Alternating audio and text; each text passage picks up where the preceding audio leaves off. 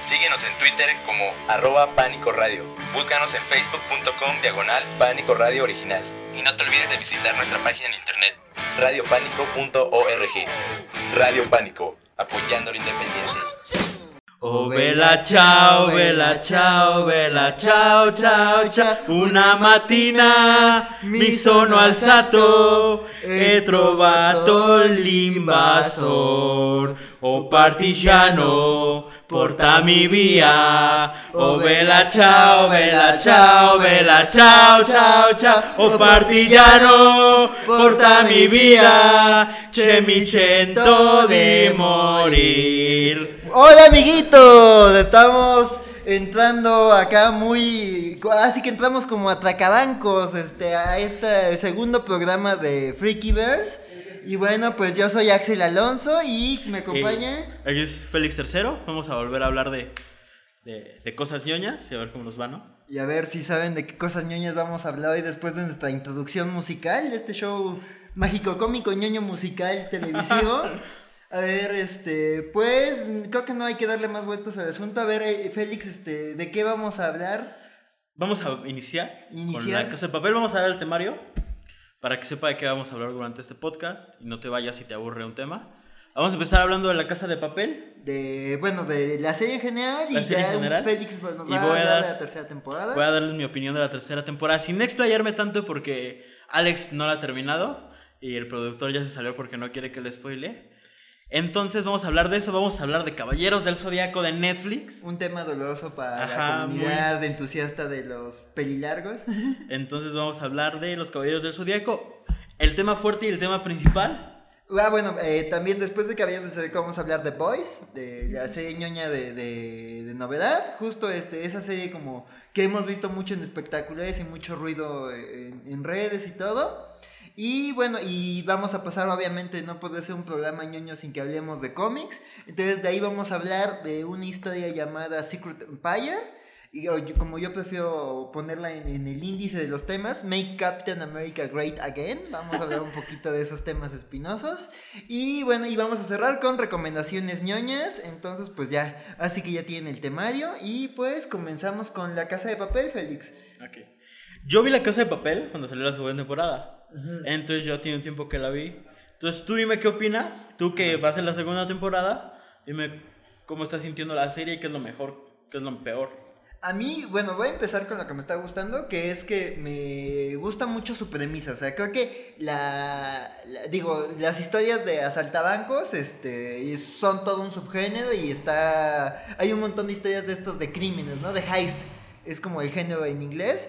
Este, me gusta que esta es una premisa interesante, o sea, eh, pues estos, este, asaltabancos que, que van a fabricar billetes en lugar de robar dinero, ¿no? Este, y tienen todo un plan complejísimo y están comandados por un genio que no quiere que haya una sola gota derramada y que planeó hasta el más mínimo detalle, ¿no? De, de- del asalto y que los entrenó, ¿no? Eso me gusta mucho, ¿no? Me gusta también, este, tiene personajes muy carismáticos, o sea... Yo creo que eso es lo mejor de la serie. Sí. Que sí. tiene personajes muy memorables. Sí, o sea, y personajes que tú no esperabas que, que, que no, que te llamaran tanto la atención, este, te cae muy bien, o sea, esta, la, la, la secretaria rubia, una de las rehenes, Mónica, Mónica. Mónica, Mónica, este, este, ¿cómo se llama? Este, ay, ahí te tenía su nombre, este, ¿Qué hace? ay, eh, el, herma- el amigo de Oslo. Helsinki. Helsinki, este, Denver, Moscú, o sea, son personajes muy carismáticos. Este, y también me gusta como esa, ese, digo, puede ser un poco tramposo y ya después conforme avanzas la serie, pero como la forma en la que te mete en suspenso, ¿no? De, ay, ¿qué va a salir mal? Ay, ya los atraparon y de repente, ah, bueno, eh, se resuelve, ¿no? O sea, eso me gusta. Creo que los españoles están proponiendo cositas interesantes en series de televisión. Y cuando se proponen como tomar un género y darle una vuelta, este, de- cosen- hacen cosas bien interesantes, ¿no? Por ejemplo, ahorita este, aprovecho para recomendarles una serie que se llama este, Ministerio del Tiempo, también es español, luego la platicamos, pero es también es eso, tomar como una cosa muy conocida y darle una vuelta. Y dices, está padre, ¿no? Entonces, eso es lo que me está gustando, pero también hay- personajes que no tolero y eso es lo que me ha afectado. Pues vamos a pararnos a hablar en los la personajes. Sí. Yo creo que la clave para que esos personajes sean tan buenos es que nos explican sus orígenes, nos explican lo que son, pero sin hacerlo aburrido, ¿no? Sí. Yo creo que nos dan una buena explicación que puede durarnos 10, 15 minutos por personaje y con eso tenemos suficiente para identificarnos y para quererlos, ¿no? Y para saber cómo van a actuar durante el, durante el, el tiempo que están ahí amotinados, ¿no? O sea, sí. Sí. vas entendiendo, ¿no? O sea, cosas que platicaban cuando estaban entrenando, cosas que platican con los rehenes, te sirven como para ver eso, ¿no? Y creo que conforme avanza la serie vas viendo que son personajes más ricos y complejos. Ajá, y lo bueno es que la mitad de la serie está basada en flashbacks durante estos cinco meses que pasaron en la casa mientras el profesor los entrenaba. Entonces yo creo que esa es la clave de que los personajes son buenos. Porque hay personajes que los primeros dos capítulos, como por ejemplo Denver, no sé si a ti te pasó, pero era insoportable. Sí. ¿no? Y como va avanzando la serie, vas entendiendo el por qué es así, vas entendiendo todo lo que pasó, tanto él como con su papá. Vas entendiendo que son una, viene de una familia de criminales, que, que Moscú se le ha pasado una vida en la cárcel y su hijo ha seguido sus pasos.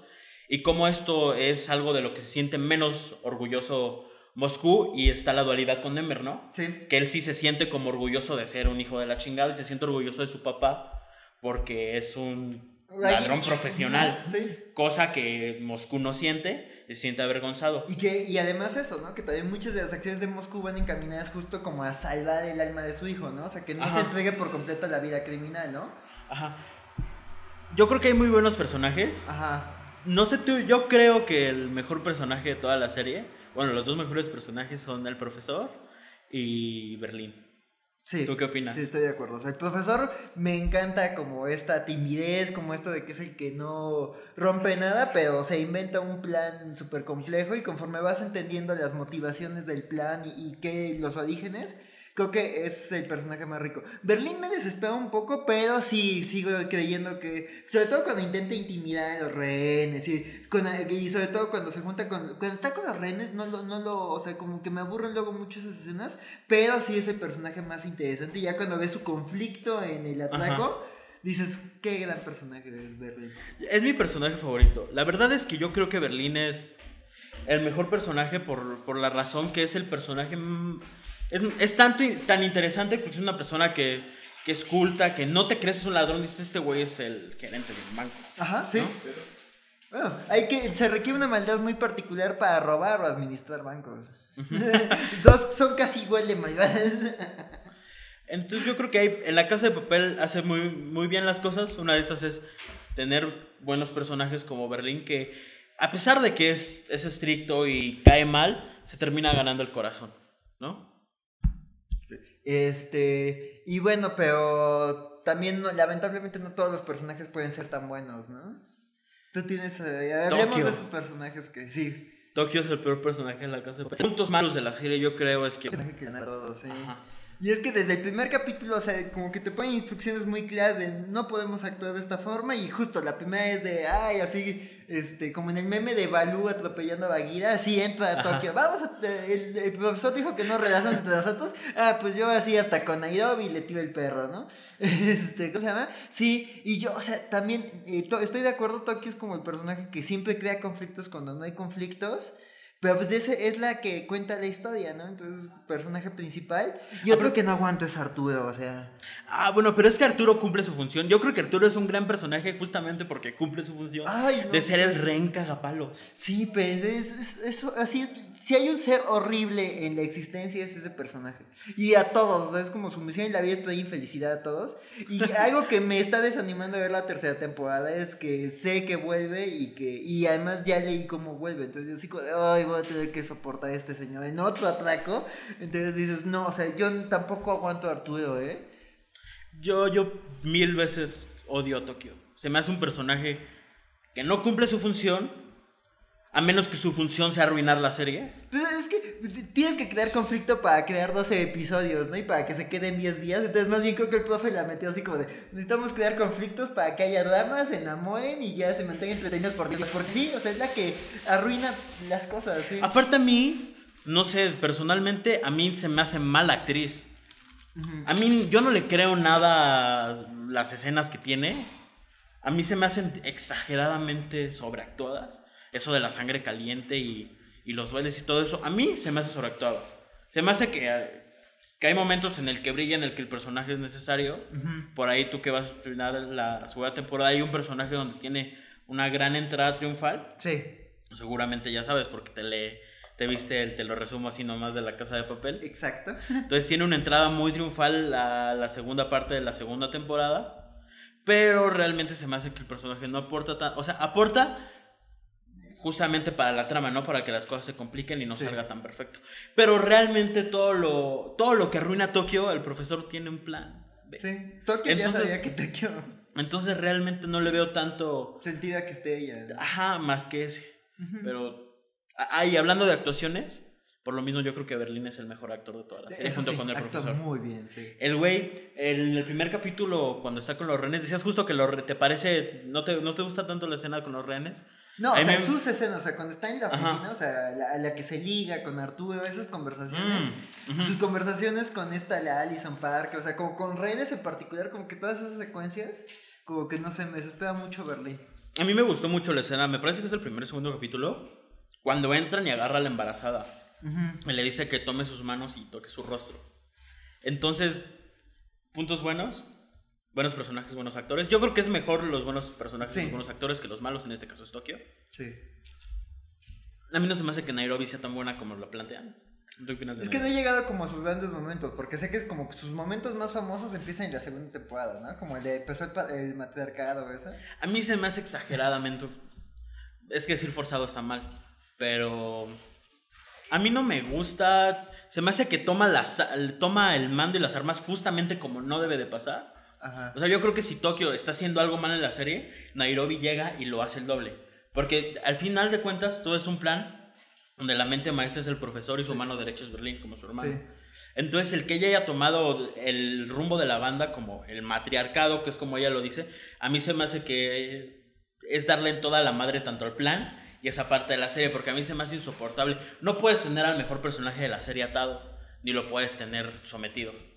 A veces pasa, o sea, a veces tienes que sacar el mejor personaje para desarrollar a otros, pero sí entiendo que puede hacerse muy torpe, ¿no? Digo, ya veré cómo se ejecuta aquí con Nairobi, pero sí, no sé, o sea, yo siento que al igual que Tokio, como que luego eh, toma las decisiones más imprudentes, como cuando le dice a Allison cómo apuntar con la pistola y amenazar y ser imponente, pero un momen- me gusta mucho, por ejemplo, sus interacciones con el viejito que hace los billetes. O sea, Ah, me claro. encanta esa escena cuando les están diciendo que se quieren ir a quedar y el señor le dice, es que usted es lo máximo, usted es una artista, señorita Nairobi. Y ella sí, o sea, los dos se quieren genuinamente porque se respetan como personas que hacen billetes. Entonces, Es que esas escenas justamente son muy buenas. Y cuando Esas ella- escenas son muy buenas, pero tú dices la escena de Ellison Parker donde la se dispara. Sí, son eh. escenas que están muy de más. Y no nada más pasa con Nairobi. Pasa en su mayoría con Tokio. Con Río, con Tokio, o sea, ellos tres son como los imprudentes de la banda, o sea, también Río, o sea... Habla- habría que hablar de Río porque también Río es un personaje que vamos, aporta, pero el- en la tercera temporada hay un momento, no es spoiler, no se vayan. En la tercera temporada hay un momento donde prácticamente te explican que como, como Río está secuestrado, ponen a, a 100 vietnamitas a hacer el trabajo de Río y funciona mejor que como lo hizo Río. Entonces es un personaje que... Pero es más barato porque solo es uno. Imagínate pagar las 100 vietnamitas, aunque les pagues Pues no te creas porque lleva parte del botín. Bueno, eso sí. Cuando ya tienes chi- chingo mil millones de euros, pues sí. Entonces yo creo que los personajes está bien. Yo creo que otro punto que podemos tratar rápido de la casa de papel es que es el ritmo de la serie. ¿Qué te parece el ritmo de la serie? Mira, y creo que esto lo estábamos hablando ahorita cuando hablemos de, la, de, de una de las siguientes series. A mí yo siento que, a mí la serie me ha costado trabajo verla porque yo siento que, que no sé, o sea, como esto de que sobran episodios, yo siento que igual se podrían comprimir ciertas ocasiones, porque... Porque sí, o sea, yo a veces siento este relleno de, de ciertas conversaciones. Te digo, luego hay ciertas conversaciones que digo, ok, sirve para conocer a los personajes, pero es así como de 10 minutos tú hablando en la bóveda. O sea, como que a veces siento que pasan muchas cosas de mucha acción y ves a los policías así el plan y ves al profesor este, metiéndose en 20 mil problemas para taparle este, los hilos sueltos y todos en la prisión hablando, ¿no? Y como que esas escenas te aburren. Digo, pues sí, no todo puede ser emoción, pero sí he sentido que a veces el ritmo es un poco lento. Lento. Digo, Yo- sé que hay más acción en la tercera temporada, ¿no? Ahorita hablamos. Va, va, va. Yo creo que el gran problema de la serie es justamente eso, que hay un ritmo lento, hay muchas escenas, incluso hay una escena en la tercera temporada que da pena ajena de Tokio. Yo creo que ese es el mayor problema de la casa de papel. Una, que es a veces un poquito lenta y dos, los amores están muy forzados. Sí. No puedes salvar el día con amores. Ok, entiendes uno, ¿no? Entiendes, ok, Río y, y Tokio se enamoraron, ¿no? Etcétera. Pero esa mamá de que ya, aunque el, personaje se vuelve memorable y uno de los mejores, Mónica, dices, güey, no es posible que se enamore de ese atracador. No es posible que el profesor se enamore de la Del inspectora. inspector. Ese, o sea, dice, el profesor me encanta, pero el romance con la inspectora, dices, no, está muy tirado de los pelos. Y ya justo, ya tener ya. Ver cómo esos dos personajes, Mónica y la inspectora, ya este, terminan como con esa cercanía a la banda, dices, como que dices, no sé, eso se me hace muy. Como dice Deadpool, lazy story writing. E- Exactamente. Entonces yo creo que el gran problema de la casa de papel es justo eso. ya, ya nos podemos. Ya nos vamos a curar. bueno, Justo nada más Los como. amores están muy forzados. Para cerrar esto en la tercera temporada, ¿Qué te pareció la tercera temporada? no es tan buena como cualquiera de las dos. Yo creo que el mayor problema de la tercera temporada es justamente esto, que tiene muchas inconsistencias. Hay falta de lógica desde el principio, ¿no? Vamos a decirlo así, así rápido, para cambiar de tema. Todo empieza porque, se eso ya lo debes saber porque está en el tráiler, ¿no? Entonces todo empieza cuando, cuando tienen a Río. Resulta que Río y Tokio viven en, un, en una isla paradisíaca, viven ellos dos, se la pasan tres años bien. Entonces Tokio, como siempre siendo Tokio, dice, ¿sabes qué? Ya no quiero yo que sea una mujer libre, me voy a la chingada. Se va, se llevan unos celulares, este, unos celulares especiales. La primera regla del profesor, cuando terminó todo esto, fue no usen ningún tipo de celular, no tengan ningún contacto más que directo. Ajá, si necesitan contactarse con alguien, aquí hay números de emergencia para que se contacten. Entonces, lo primero que, la primera inconsistencia es eso, es, la primera regla es nada de celulares, y lo que haces en cuanto se va uno, le das un celular, del que solamente existe una copia porque no es un celular como el que todos conocemos. Es la inconsistencia. Después, se reúne a toda la banda, los trae de todos los continentes porque todos están esparcidos por todos lados. Y les dice, ¿saben qué? Agarraron a Río, vamos a tener que sacarlo y vamos a tener que hacer algo todavía más cabrón que la Casa de la Moneda, ¿no? Entonces, desde ahí empieza como, ok, me estás diciendo me trajiste el otro continente, arriesgar toda mi fortuna, arriesgar mi libertad de algo que ya me salí, y fue un milagro que salieran, Ujú. ¿Estás diciendo que tengo que arriesgarla por un güey con el que conviví menos de un año? Sí. O sea, yo entiendo, ¿no? Que somos una familia y todo, pero, güey, o sea, yo en lo personal, que yo no voy a arriesgar ni mi libertad. En el caso de Denver y Mónica que tienen un hijo, yo no voy a dejar a mi hijo sin padre por irme a rescatar a un güey que sí es mi amigo y sí está bien. Yo no lo haría, ¿no? Lo entiendes a lo mejor de Tokio, lo entiendes a lo mejor del profesor, del profesor, ¿no? Ah, ya sabemos creo- cuando los de Radio Pánico hagamos un atraco, no contemos con Félix. No, es que realmente es cierto, güey. O sea, sí, no estoy de acuerdo, sí. No puedes meter a, a cinco o seis cabrones. Aparte, la última vez se murieron muchos. Sí. No puedes traerlos y decirles, vamos a hacerlo otra vez.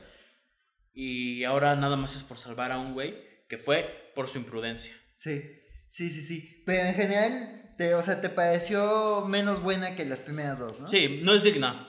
Es que yo es lo que siento, ¿no? O sea, creo que las primeras dos fueron como un éxito muy inesperado, pero justo se pensó como una sola historia y es eso, ¿no? Es como, como otras series, ¿no? Que quizás nadie las veía venir, surgen, pero ya cuando tienes que seguir la historia, porque pues eso generó dinero y a Netflix le gustó, entonces dices, ¿cómo, cómo se sostiene, no? Sí, sí, no sé, pues te digo, yo ahorita este, voy en la primera temporada, voy a terminar la segunda, y pues a ver qué me... Qué me A qué ver me si al depara. próximo podemos hablar un poquito más porque no me está dando tiempo.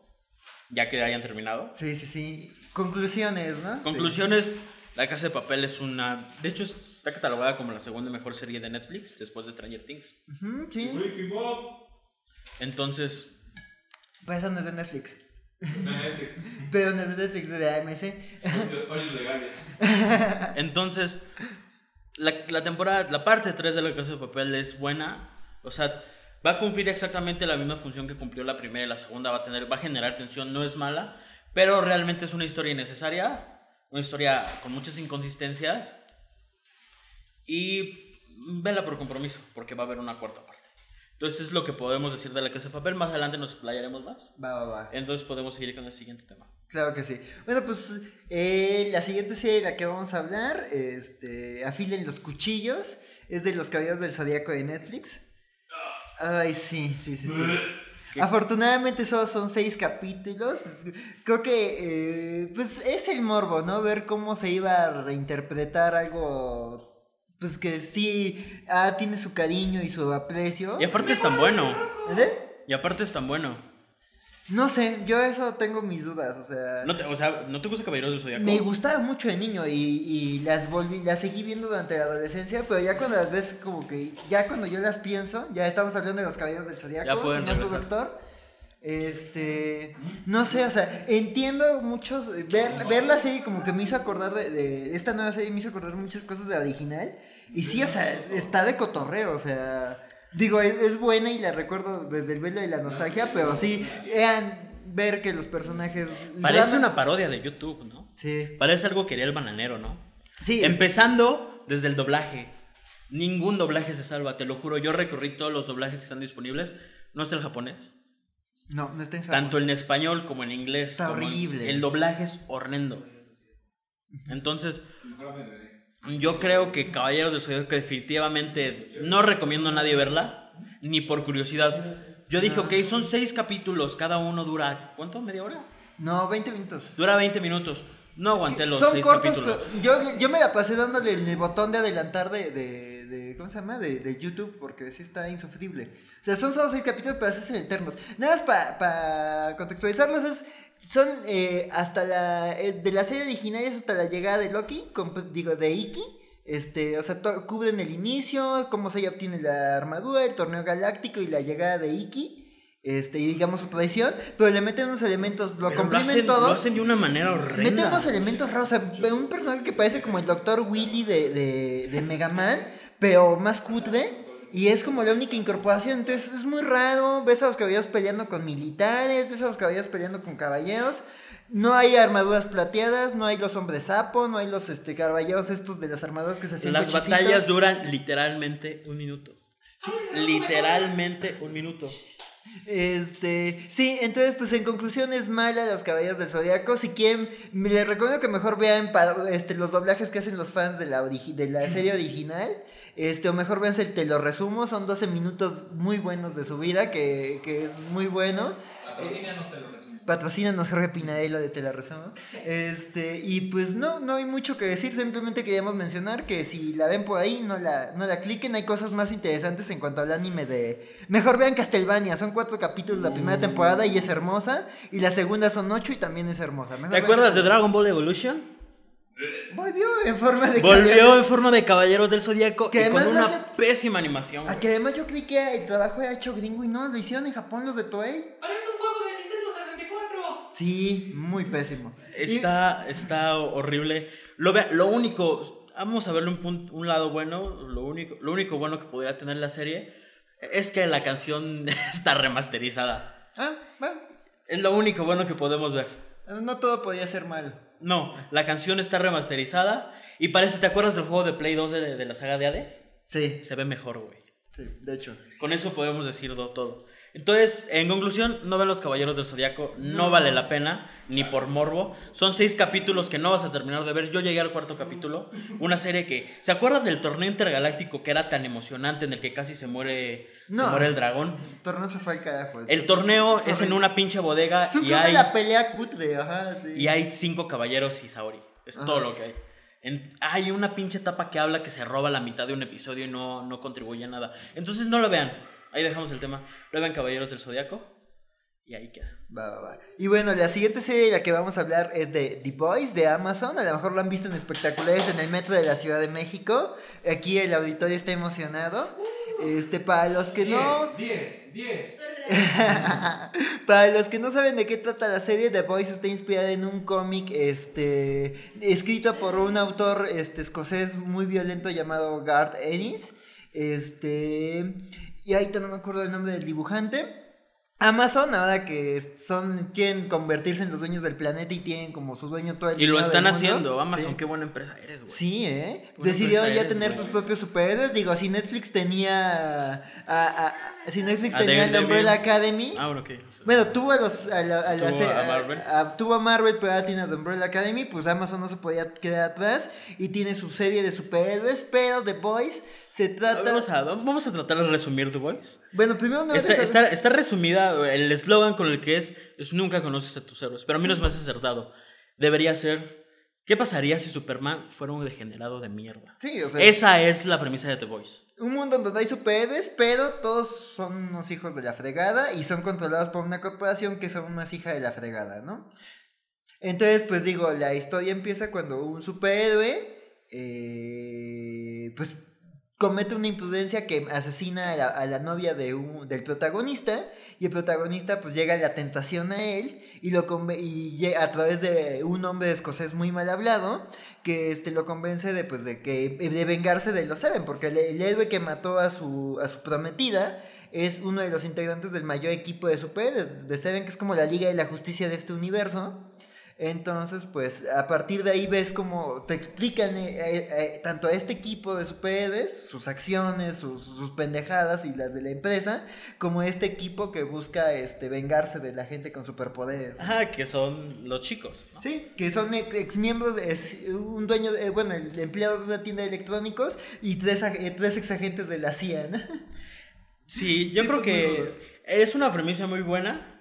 Algo que ya se había explorado antes, pero realmente nunca lo habíamos visto con una calidad así. Y es que ¿Estás de acuerdo? está muy bien hecho y además justo este, creo que la serie llega en un buen momento, o sea, si tiene lo que hablábamos el episodio pasado de que si ya tienen fatiga de Marvel, creo que la serie llega en un momento, o sea, los cómics como que siempre están hablando del, de la industria del cómic, pero la serie una de las cosas que mejor hace es como bajar como todo el contenido del cómic, pero a la era como de Twitter y los Avengers, o sea, como que sí meten esos temas, de hecho hacen como el chiste de que los de los miembros de los Seven tienen el Bong este Cinematic Universe, que tiene su universo de películas conectadas. Entonces como que es, es una serie que es de acción, ocurren muchas cosas este antiheroicas y vi- villanescas, pero es espectacular. Y hay cosas muy degeneradas. Sí. Hay un par de escenas que las y dices, ah, no mames. No, y, es- y hasta eso... eh, Sí, güey, no mames. O sea, en violencia es, es muy respetuosa del cómic, entonces si, si no les gusta ver mucha sangre, advertidos están. En cuanto al sexo, sí le bajaron como tres rayitas porque en el cómic sí este, es, es más fuerte en muchas situaciones. Entonces como que algunas siguen siendo cosas muy fuertes y muy violentas, pero las suavizaron en el en la serie, pero creo que la serie no sé si, o sea, porque yo uno de mis temas es que dije esta serie pues cómo va a quedar, ¿no? O sea, que cómo Amazon la va a hacer para que no se sienta como tan violenta de ver. Y ya al contrario, o sea, sí pasan cosas muy agresivas, pero está muy disfrutable la serie, es- fluye muy bien, o sea, creo que la- las escenas fuertes creo que saben eh, justificarlas, saben este insertarlas, digo, eh, el segundo capítulo termina con ellos asesinando un superhéroe y no se me hizo tan grotesco como podría ser, además de, a pesar de que por la naturaleza del asesinato sí es una cosa muy... Bueno, digamos que hay explosivos en el trasero de alguien. Entonces ya dimos la sinopsis. ¿Te parece si hablamos de lo malo y lo bueno? Lo malo y lo bueno. Empezamos por lo malo. Empecemos por lo malo. ¿A ti qué te parece lo malo? Eh, no, de... Perdón, el productor, este... Este... ¡Censura! Eh, lo malo yo creo que fue... Ay, yo creo que... Yo creo que a veces el personaje de Billy Butcher es un poco insoportable. Y Ajá. yo entiendo por qué funciona. Este, y, y su misión, pero sí, o sea, como que esta necedad sí muchas veces, este... O sea, solo actúa por... por por su interés y justo como que se caga en los arcos de todos los demás Manipula totalmente a, a Huey. Sí, sí, Yo sí. creo que eso, eh, había un momento que estaba haciendo la serie y decía, no, ma, ¿cómo puede ser que seas tan pendejo?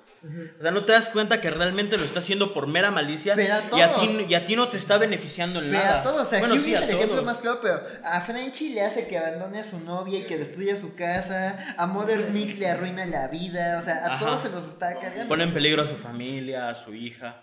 Entonces yo creo que ese es un, un punto malo que Butcher llega a ser insoportable. Aunque me gusta mucho quién lo interpreta, o sea, Ah, Carl claro. Urban hace un gran trabajo. yo, yo, yo, yo estaba viendo a Logan, güey. Yo veía un Logan este, malo, güey. Ya, eh, eh, Ujú. estoy en un grupo de memes de The Boys y todos están así de Carl Urban, ya denle Wolverine a Carl Urban, sería un gran Es que Wolverine. sí, sería un gran Wolverine. Pero bueno, ese es uno de los puntos malos. Yo creo, a mí en lo personal de esto lo hablamos cuando terminamos de ver la serie, hace unas semanas. A mí se me hizo un poco larga. Ocho capítulos de una hora se me hacen un poco exagerados para una temporada. ¡Delicioso!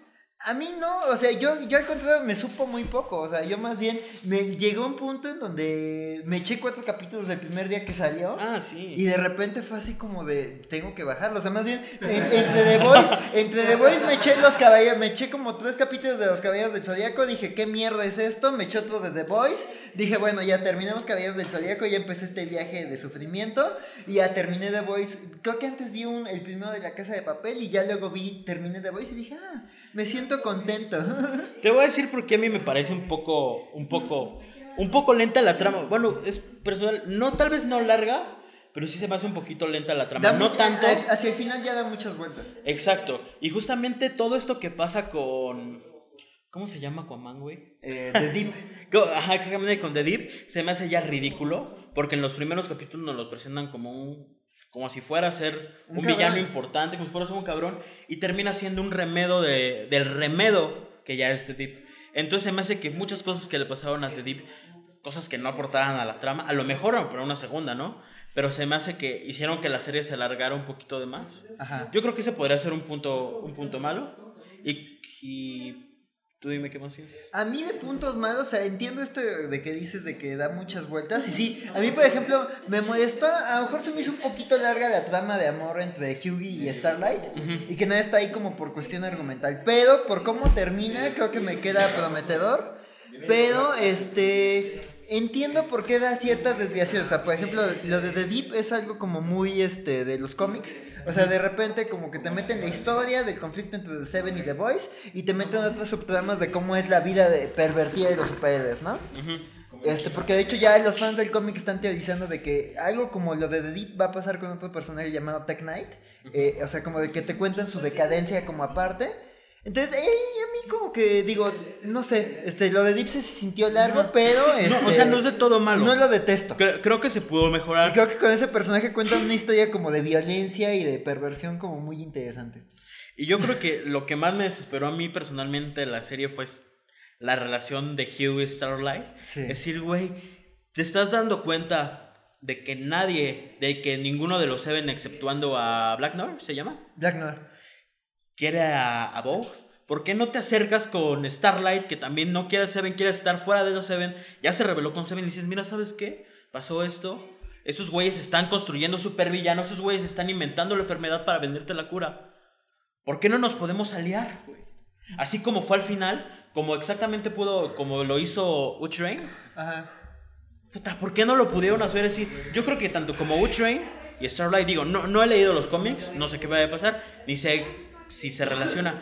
Pero yo creo que si hubieras, que si Hughie se hubiera sentado, le hubiera dado la explicación que se merece a Starlight en lugar de meterle un escopetazo ah, en el pecho, se pudo haber resuelto. Porque Etrain, yo estoy seguro que si Etrain no se va a volver un aliado, mínimo se va a hacer a, a un lado. No en, en lo que vaya a pasar con Bolt y The Boys. Sí. ¿no? Yo creo que fue lo que más me desesperó, que las cosas se pudieron resolver mucho más fáciles. Pero es que el problema es que es primera temporada. O sea, muchas cosas no se van a resolver así porque justo quieren que la serie dure, ¿no? O sea, digo, esos son como huecos argumentales que existen por el bien de la narrativa, ¿no? Pero sí muchas cosas se alargan, ¿no? A mí en general, a mí de hecho me dejó un muy buen sabor de boca y, y, este, y si Ah, quieres... el final es muy bueno. Si quieres concluimos, este, para pasar al siguiente tema. El final creo que abre, el final sí les digo es diferente al cómic, o sea, lo que te revelan al y final... es impactante. No, porque esa misma situación en el cómic es de otra forma, igual es impactante, pues es muy completamente distinta, pero este final te abre como un, un montón de puertas a, a qué va a pasar en la segunda temporada. O sea, a mí me pareció una serie muy bien producida, muy bien Ah, hecha, sí. tiene grandes momentos, el soundtrack es sensacional, o sea, desde Spice Girls Puta, no mames. hasta The Clash, güey. The Clash. London Calling. Esa escena del primero o segundo el primer, episodio. ¿cuál, cuál, cuál? Es el primer, cuando entran a la tienda Ajá, y entra sí. Translucent. Sí. Este, que empieza a sonar London Calling, güey, es gloriosa, güey. Este, sí, a mí me encantó también. El soundtrack es buenísimo. En el primer capítulo, ¿sabes qué escena me encantó? Cherry Bomb, güey. Ah, Cherry Bomb. Cherry no, Bomb. bueno, Cherry Bomb por lo que significa en el primer capítulo. No, pero de- del, del primer capítulo de escena música y además combinación escena-música, Homelander destruyendo un jet privado mientras Ah, una- güey. ¿Estamos de acuerdo que es la mejor escena de la serie? 10, Sí. 10. Entonces, esa escena está... La- es la mejor madre. escena de la Homelander serie. destruyendo un jet mientras una de Passenger de Iggy Pop. Este, maravillosa. Entonces, yo creo que la serie está bien producida, bien musicalizada. Creo que adaptaron un material muy complicado, pero creo que lo adaptaron muy bien. Cumple. Y creo que aunque sí hay mucha, ah, sí hay diferencias entre los dos materiales, creo que es una adaptación muy fiel y creo que es una serie a la que habrá que seguirle el rumbo, ¿no? Si ya están, si les choca Superman, si les choca el Capitán América y si les choca el universo Marvel, creo que van a disfrutar viendo lo que pasa en The Voice. Entonces, para resumir, The Voice cumple, es justa, es buena. eh, A mí me cumplió, güey. a mí me cumplió, a mí me gustó y me dejó con ganas de ver qué depara la segunda temporada. Entonces, vean The Voice. Pulgar positivo. Pulgar positivo. Sí, si son Si, tienes que ponerle un número, yo creo que es un gran 8. Yo le pongo un 9, un 9.5, nueve? porque la perfección no existe, pero un 9, 9.5, yo creo que sí. Estamos hablando que 10 es Breaking Bad, güey. Entonces, ¿sigues en tu 9? Sí, un 9, un 9, Ok. un buen 9, se me hace muy buena serie. Una sorpresa muy grata, francamente. Entonces, terminando The Voice, vamos a pasar a hablar de cómics. Sí, justo ahorita que decía de que si les choca el Capitán América, pues pésimas noticias, porque justo vamos a hablar del Capitán América. Pero no del Capitán América que conocen, vamos a hablar de, de Steve Rogers. De, y de, de Steve Rogers en su fase más perversa. En, en mi fase favorita personalmente. Sí, sí, sí. Bueno, yo antes de. Bueno, primero, como que a lo mejor. Primero quería mencionar que, eh, bueno, primero desde de Radio Pánico, este, bueno, a- a- por, por lo menos a mi nombre yo quería como mi solidaridad con la gente de los mexicanos del Paso, Texas, por cosas muy feas que pasaron, este, una semana antes de que grabáramos este programa, por los tiroteos racistas en Estados Unidos, porque sí, este, estamos hablando de que ciertas ideas de convivencia se están volviendo muy tóxicas y pues justo te vamos a hablar de eso, ¿no? De cómo las ideas se corrompen, de cómo ideas muy idealistas se, se corrompen por intereses malvados. Y bueno, pues para hablar del siguiente tema, yo quiero hablarles de cómo un personaje del cómic, un personaje muy querido, un personaje que polariza, un personaje popular entre los jóvenes, se corrompe por pues, la ultraderecha. Y le pasó a la rana Pepe, y, por, y quizás algunos temieron que le pasara al Capitán América. Y vamos a hablar de Imperio Secreto, la saga de Marvel.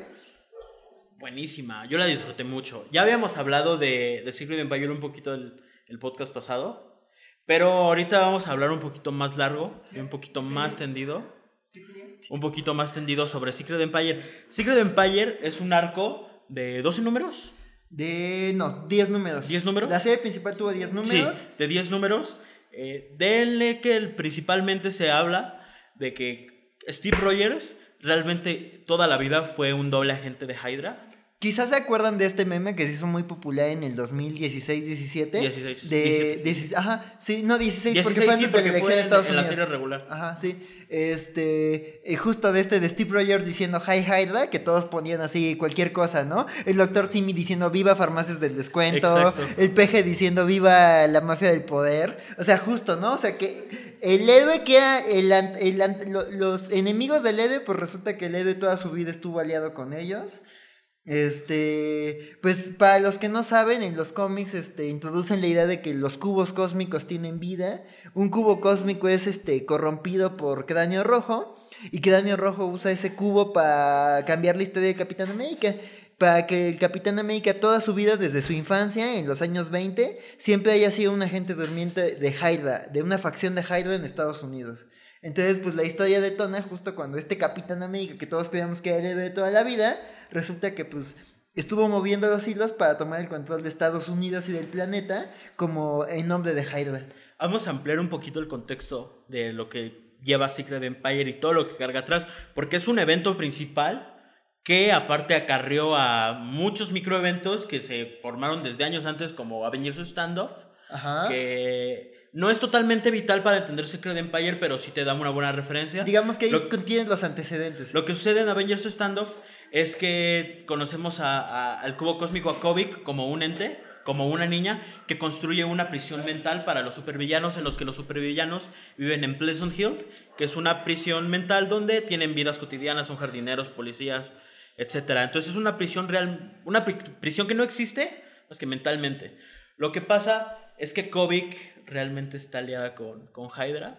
¿Y con porque- Red Skull? Con Red Skull, porque el, el cubo cósmico fue tanto tiempo que Red, de Red Skull antes de tener esta forma con vida, que termina con un cierto apego a Red Skull. Entonces, Kobik, que es prácticamente el cubo cósmico de Tony, Vale, no mames, güey. No, pero sí, no, no dejo de grabar. Ah, ok, ok. ¿Sí? Este eyacular casi de ahí. Ah. Güey, fueron 30 segundos, güey. Ok. Nerd. Entonces, lo que pasa es que en esto es que tenemos un Steve Rogers sin un suero de super soldado. Cuando Pleasant Hill, por alguna razón que no vale la pena explicar ahorita, colapsa, llegan varios superhéroes. Esto todo pasa durante el 2016 en el arco, bueno, en, en la era de All New All Different de Marvel. Sí. Llegan la muchos superhéroes, llegan los Champions, llegan los Vengadores. Entre ellos llega Steve Rogers, Sí. que no era el Capitán América. Capitán América en esos tiempos era Sam Wilson. No era, un, no era el gran Capitán América Sam Wilson como es el gran Capitán América Sam Wilson después. Entonces resulta que Kovic ve al Capitán América mal, a punto de morir. Y al saber que es Capitán América y no es una persona mala, aunque hay que entender que Kovic no es una persona mala. no. No es una persona mala, está en el bando equivocado. Fue criada por la persona equivocada. Entonces, al ver que el Capitán América está siendo asesinado por Crossbones, me parece que fue. Fue por Por Crossbones. Crossbones. Lo que decide es alterar la realidad para que el Capitán América vuelva a tener el suelo del super soldado y vuelva a ser joven. Aquí es donde viene la premisa de todo y es algo que se enteran años después. En el momento en lo que lo cambia, lo cambia a la mejor versión del Capitán América posible. Pero, Pero recordemos a quién, a quién responde Kovic. a, a Cráneo Rojo, entonces. Responde a Hydra. Entonces la mejor versión de Capitán América para Kovic es un Capitán América que está del lado de Hydra. Entonces reescribe toda la realidad para que lo que pasó es que desde el principio Capitán América tiene sus nexos con el Barón Simo, con, con todo esto, con todos estos nazis, y realmente llega a América para, para fungir como un doble agente de, de, Hydra. Sí. Entonces, pues Secret Empire es esa historia, ¿no? Digo, en la serie principal del Capitán América, digamos, en el preludio al Imperio Secreto, te cuentan ese pasado reescrito, ¿no? O sea, como una mujer misteriosa, una hechicera, ese es mi personaje Que, favorito. que aparte es muy bueno. Ese es de los mejores personajes que se quedaron para esa historia. Una mujer que se acerca a sus padres, de un padre pobre y golpeador, una madre oprimida se acerca a ellos, los convence de que Hydra es lo mejor para la gente pobre y pues van manipulando la vida de Rogers, ¿no? Y de repente pues ves que el capitán de todos los eventos de Marvel pues fue un infiltrado de, de, de ¿no? Y creo que por eso el evento fue un balde de, agua fría, porque el héroe de toda la vida pues fue siempre un ser infiltrado, infiltrado por una de las peores ideologías, ¿no? Entonces, este, pues el evento, el, evento Secret Empire se empezó con eso. O sea, con el capitán ya este, este, secuestrando vengadores, este, formando Hydra y revelando que uh, echó un montón de planes en proceso para controlar a la comunidad superheroica. O sea, a la capitana Marvel la deja fuera con un escudo. de- bueno, él fue artífice de la, de la. Civil War 2, de que dividía la comunidad heroica de que, ¿cómo se llama? De que creó un plan para atrapar Nueva York y a todos los superhéroes de Nueva York en un campo demoníaco, de que creó un campo de fuerza supuestamente para proteger, un muro, creó un muro, un muro, para proteger a la Tierra y en realidad todo servía para encerrarse y para poder evitar que los superhéroes y los extraterrestres, este, los superhéroes de gran poder como lo es la Capitana Marvel, los, los Guardianes de la Galaxia, como eh, ¿cómo se llama? Mónica Rambo, como... ¿Cómo se llamaba esa tipa? Que sí logra marear. Eh, Ay, ya- la- ya ahí es spoiler. está, esta Quasar, esta Ajá, Quasar. para que Quasar, para que los superhéroes de grande peso No no puedan entrar a la Tierra. Pero es un plan demoníaco, porque invoca Es- extraterrestres, crea demonios, se alía con el balón Simo. O sea, es un plan. Fue justamente lo que hablamos el, el podcast pasado. El Capitán América no los deja en jaque. Les hace un jaque mate total. ¿Sí? Porque no. Lo que está. El plan se gesta durante los. ¿Cuántos números son? Son aproximadamente Son 16, como- 17 de Steve Rogers. No, son 12 números. Son 12 números. No, son un poquito más, creo. Bueno, No, pero durante Steve Rogers. más, pero- Durante Steve Rogers, Capitán América, se empieza a hacer todo el plan, se empieza a pensar, empiezan a moverse las piezas. Para que realmente cuando empieza a suceder Secret Empire, Ya, el Capitán América no tiene que mover un dedo para poner en, en problemas a todos. Porque tiene una parte de Nueva York que está en las sombras, donde ahí está exagerado el Doctor Strange. Strange, los- todos los, X-Men, los defensores. Los defensores. Entonces tiene, los, realmente los tiene a todos agarrados de donde quiere. Iron Man está muerto. Re- Realmente no está muerto porque hay una Es- conciencia de Iron Man Hay que, una le- inteligencia artificial que anda por ahí. que es la mente de Iron Man que se le dio a Riri Williams, que toma la armadura de los 80s de Iron Man. Es un pedo que no vale la pena explicar, aunque sí es interesante. Entonces Secret Empire Es, es... es que es eso, el mal ya ganó. Y, y quizás Steve Rogers tiene las mejores intenciones, pero aliado a los peores deseos. Eh, Y Hydra tiene el control de Estados Unidos, forma un nuevo mundo. Y justamente. Y es una historia de, de, de- más bien de pérdida. O sea, todo empieza mal y más bien es como los héroes se reponen de esa gran pérdida. No, y justamente lo que acabas de decir es que el capitán tiene buenas intenciones. Es que realmente Steve Rogers no deja de ser Steve Rogers. Es- no deja de querer. Porque lo dice realmente que se encarga. Hay una parte, el, el epílogo de Civil War 2, que es lo que recomendamos El- el leer. de- es lo es- único que recomendamos. Es lo único que, recom- miedo. que recomendamos leer de Civil War 2. Es una conversación que tiene con el cadáver de Tony Stark. En el que le dice que realmente lo ama. O sea, que, que realmente aprecia a Tony Stark. Que es una lástima pues, que sean tan pendejos, ¿no? Prácticamente. O sea, es lo que dice. Es una lástima que tanto tu ego como el de Carol Danvers los haya puesto así. Y es que, y es que lo aterrador de ese número, porque lo digo que es muy aterrador, es que justo explica sus motivos, porque instala un régimen nazi en Estados Unidos, que se va contra los mutantes y los inhumanos. Eh, Emma Frost consigue negociar que formen una como, como un pequeño país dentro de Estados Unidos. A los inhumanos y los este, les pone un campo de concentración en Atilán. Este, pero, pero es eso, o sea, él cree que está haciendo, está protegiendo a su gente, pero es lo aterrador del cómic, o sea, dices, es Steve Rogers haciendo cosas de Steve Rogers, pero fue cooptado Para el por, bando equivocado. Fue cooptado por el, por el otro bando, y también ahí cuando hablas de lo ambiguo de los bandos, ¿no? Y creo que eh, lo, lo, lo que me gustó ahí como que, ah, que releí, o sea, a mí no me gustó, creo que Secret Empire me gusta hasta el número 4. O sea. Hay- el número 4 es una escena entre los dos bandos, Hydra y, y los, la Resistencia, cenando con Ultron, el gran villano. Ah, no mames, qué gran escena. Y, y son Iron Man y el Capitán América reprochándose los dos todas las cosas que han hecho mal desde la Civil War. O sea, es de, tú me has lastimado. O sea, los dos así, todos los Vengadores reprochándose y dicen, no hemos sido héroes, no hemos respondido a la gente. Esta situación es porque dejamos de ser héroes, porque nos empezamos a pelear entre nosotros, porque trajimos un montón de cosas, porque nos cooptamos por los peores intereses y esto lo provocamos nosotros. Y dices, ese número es hermoso porque hasta Ultron, que ahí te, los cómics está fusionado con Hank Pym, Hank Pym. Este, dice, hasta Ultron como que dices, bueno, hasta él lo ves metido en el drama ahí vengador, este, pero ya después de ahí como que siento que van pasando cosas para que el cómic se resuelva y muchas cosas geniales se desenmayaron, porque más bien Marvel decía, ya tenemos que resolver esto porque si no manches volvimos al Capitán América nazi, ¿en qué demonios estábamos pensando?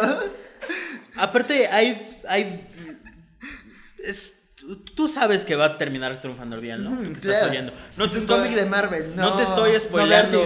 Ajá, no te estoy spoileando nada, realmente. Entonces, al final, al final de cuentas, el único que realmente pudo detener a Steve Rogers Fue Steve fue Rogers. Steve Rogers. Y es eso, porque además en el cómic, eh, y ya para irnos un poquito más rápido, hay una historia alterna de, de Steve Rogers viajando dentro de la mente de Kovic, ¿no? Y es él reconociendo los elementos claves de su historia. Entonces, pero además me gusta que tanto Steve Rogers como los, como Tony Stark, como Falcon, reconocen sus deficiencias y lo que significa, ¿no? O sea, también eh, justo a Falcon dice, o sea, el capitán legítimo es el capitán, pero en este momento me necesitan a mí y yo necesito representar estos valores para que la gente se revele porque no manches, esto está muy mal, o sea, Hydra tomó el control de- del mundo. Entonces, a mí me gusta que es una historia en donde los héroes reconocen que perdieron, reconocen que lo estropearon todo. Y que aparte fue por donde menos lo esperaban. Sí, porque es su pilar. Porque de hecho, en el, en el, eh, eh, todo esto se provoca porque al Capitán América le dan poderes extraordinarios. Porque todos confían en él. Y hasta Sam Wilson, como Capitán América, dice: Yo soy un héroe de la calle y no confío en el gobierno. Pero este, yo confío en Steve Rogers. Y de repente, pum, que resulta que era nazi. Entonces, para terminar, yo lo, lo único que quiero decir es que hay un, hay un buen número que se llama. Hay una buena una serie que salió después, bueno, durante Secret Empire al final que se llama Generations. Es importante. Porque sí, es importante leer al menos el último número. Porque si no estás te- realmente convencido de que Sam Wilson puede llevar el manto de Capitán América, eh, con esta serie se, demuestra porque es una serie que, que va. Kovic, eh, spoiler. Kovic manda a todos los superhéroes que realmente se lo merecen a conocer a sus antepasados, a cómo inició. Eh, lleva a Sam Wilson a la Segunda Guerra Mundial con el Capitán América, lleva a Miles Morales al, con Peter Parker de los 60, lleva a Miss Marvel, Kamala Khan, a conocer a Miss Marvel eh, trabajando Danvers. en el a Carol Danvers de los 60.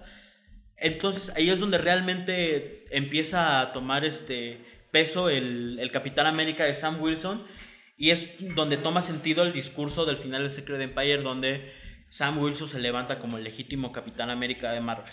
Entonces, Yo creo que Secret Empire es una historia muy interesante. Yo creo que es- sí es muy política, pero también las buenas historias del Capitán América lo son. Sí. Si les choca el personaje, creo que es una, in- una desconstrucción interesante que les recomiendo. Y bueno, pues con eso terminamos la recomendación de Secret Empire. Ya si quieren, eh, van nada más para terminar.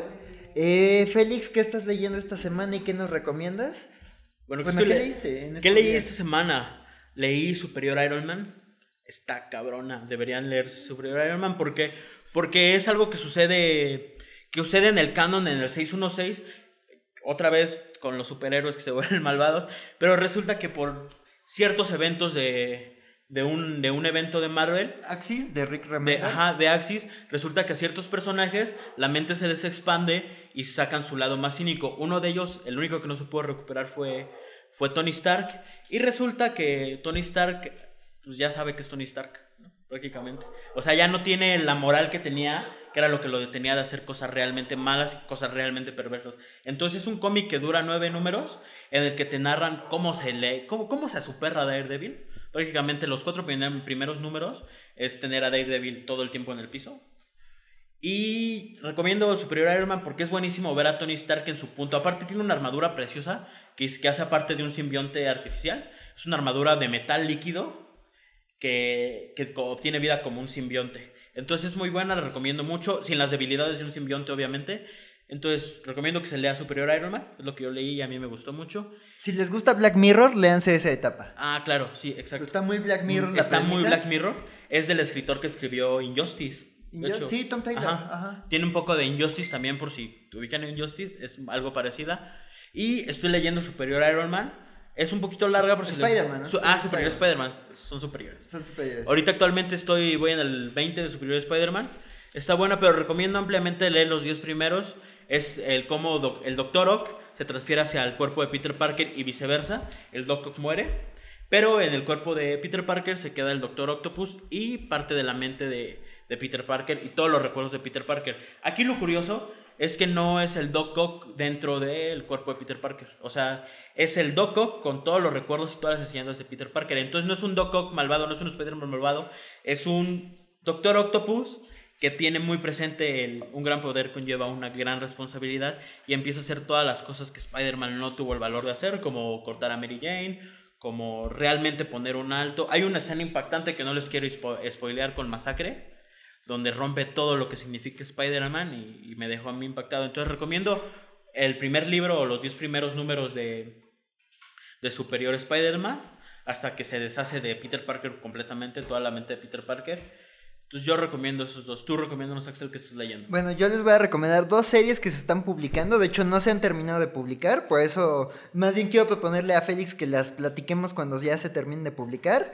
Muy rápido, es House of X y Powers of Ten, o Powers of X. Son las dos series que ahorita está publicando Marvel como para relanzar este, los X-Men. Como les platicábamos en el programa pasado, este, eh, cancelaron todos los títulos de los X-Men y ahorita nada más están publicando esas dos series. Y es básicamente la historia de cómo la raza mutante se va a volver la especie dominante del planeta. Este, están haciendo, el primer número es como contándote la historia de la nación mutante y la respuesta humana a, que, lo, Javier ya formó su propia nación y ya unió a Magneto y a todos los villanos de los X-Men. La, la otra serie, Powers of Ten, más bien es la historia de cómo los X-Men se han desarrollado a lo largo del tiempo. El año 1 es cuando Javier forma a los X-Men, el año 10 es cuando Javier forma esta nación de la que les hablo, y sigue en el año 100 y en el año 1000 la historia de cómo asciende la especie mutante como la dominante del planeta Tierra. Y el número 2 de Powers o de House of X es una historia de viajes en el tiempo muy rara. Entonces, si nunca han leído X-Men y quieren empezar a entrarles, les recomiendo que entren a House of Ten. Bueno, estas series, este, si, si ya han leído los X-Men y quieren ver qué es lo que sigue para ellos, les recomiendo que entren en la serie. Si, le- si les encanta la ciencia ficción muy densa, también les va a encantar la serie porque le escribe un super ñoño loco llamado Jonathan Hickman. Entonces, esas dos series ahorita se están publicando. Este, esta semana se publica, bueno, la, la- semana en la que se está grabando este programa se va a publicar Powers of X 2. Entonces, pues yo, este, yo sí quiero hablar de la- las series cuando se terminen sus seis números de cada Perfecto. una. Porque justo, este, están prometiendo ser muy buenas. También les recomiendo leer Absolute Carnage. Nada más les digo que Carnage, el villano del que hablabas, Félix, se volvió un dios y Spider-Man va a hacer alianzas para detenerlo. Y pues creo que con eso cerramos, ¿no, Félix? Exacto. Nada más que agradecer otra vez porque hayan escuchado hasta el final. Y como extra estamos planeando una cosita. Yo creo que para el próximo podcast puede ser que pase. Estamos planeando, no spoilamos mucho, pero un blog con, con B de video. Entonces, nada más se queda sobre la mesa. Ahí también si tienen sugerencias de qué cómics quieren que hablemos, de qué cosas quieren que hagamos. Sí, pues este que ya Félix lo lea, sí, entonces este pues ahí nos, es- nos escriben y pues, pues esperemos pronto anunciarles otra cosita que se nos an- acaba de ocurrir, entonces pues sigan Frikiverso, lean muchos cómics y pues a nerdear se ha dicho. Mastúrbense, da paz mental.